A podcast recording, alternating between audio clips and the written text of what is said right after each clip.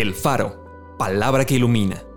Porciones selectas de la Biblia acomodados como variados y sabrosos alimentos para el espíritu y el alma. Septiembre 21. Sabemos que a los que aman a Dios, todas las cosas les ayudan a bien. Ciertamente la ira del hombre te alabará. Tú reprimirás el resto de las iras. Ustedes pensaron mal contra mí, mas Dios lo encaminó a bien. Todo es suyo, sea el mundo, sea la vida, sea la muerte, sea lo presente, sea lo porvenir, todo es de ustedes y ustedes de Cristo y Cristo de Dios. Todas estas cosas padecemos por amor a ustedes, para que abundando la gracia por medio de muchos, la acción de gracia sobreabunde para gloria de Dios.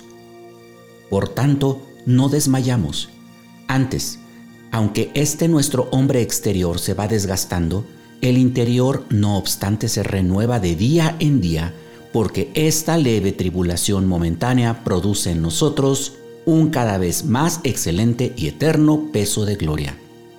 Hermanos míos, tengan por sumo gozo cuando se hallen en diversas pruebas, sabiendo que la prueba de su fe produce paciencia.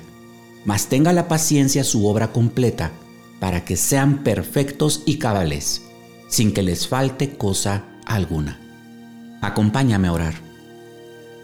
Señor, en este día 21 de septiembre, quiero darte gracias y quiero alabarte con todo mi corazón por tu gran sabiduría que va más allá de todo entendimiento humano, porque tú sabes perfectamente las cosas que me sucederán hoy y algunas cosas quizás no me gusten pero esas cosas tú las has destinado y tú las utilizarás para mi bien. Tú las usarás para que yo crezca en carácter. Tú las usarás para que yo te conozca mejor. Tú las usarás para que yo aprenda a depender de ti en toda circunstancia. Señor, confío en ti y decido descansar en tus preciosas manos.